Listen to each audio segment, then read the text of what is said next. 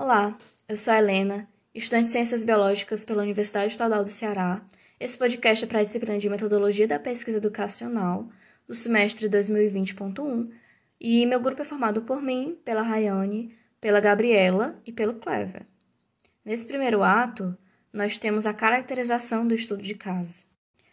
E que sua principal característica é o diálogo.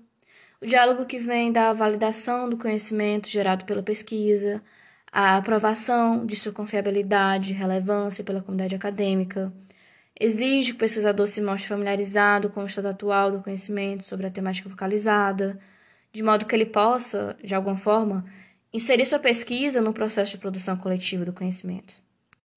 No entanto, tem-se observado que muitas pesquisas classificadas por seus autores como estudos de caso, entre aspas, parecem desconsiderar o fato de que o conhecimento científico desenvolve-se por meio desse processo de construção coletiva.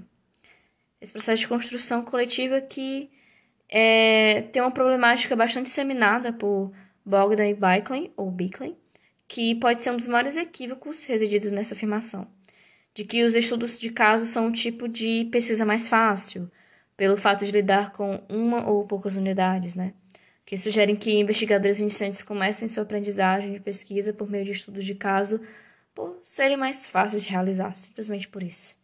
Né? Tal afirmação, ela infere a complexibilidade, complexidade, né, desse tipo de pesquisa, bem como as dificuldades de que lhes são inerentes. Por definição, nós temos que, conforme IN, o estudo de caso é uma estratégia de pesquisa que compreende um método que abrange tudo em abordagens específicas de coletas e análise de dados. E para Stake, na concepção de Stake, o estudo de caso permite prestar atenção a problemas concretos. O caso é a complexidade e especificidade de um sistema em atividade, sendo esse sistema integrado.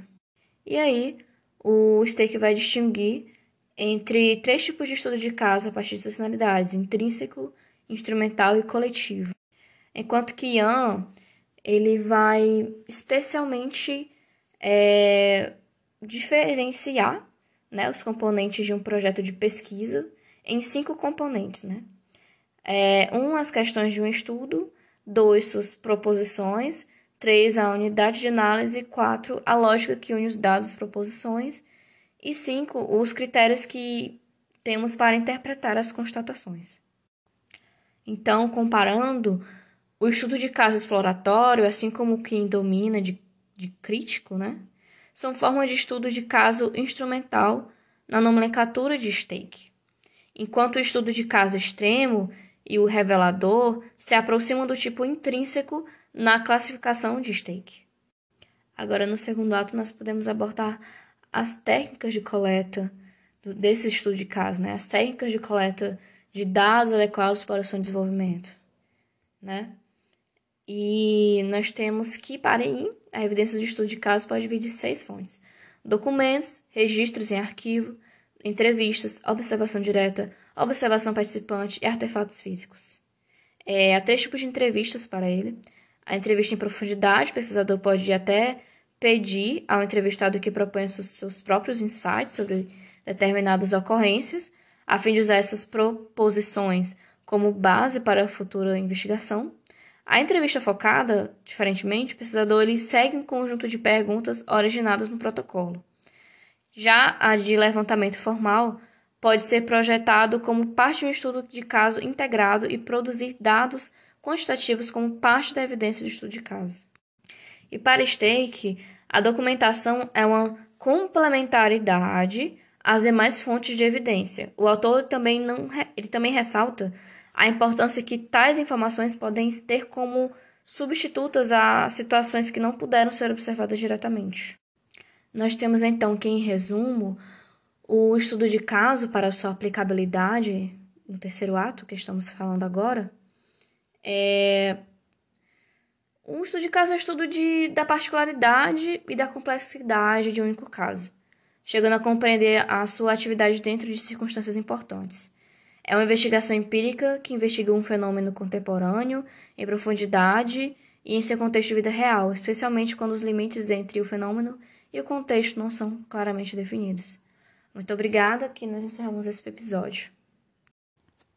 Raya, a corajosa protagonista da história, sobrevive ao lado de seu companheiro Tuk Tuk em um reino encantado chamado Kumandra, que já foi um lugar mais feliz graças à coexistência de dragões e humanos.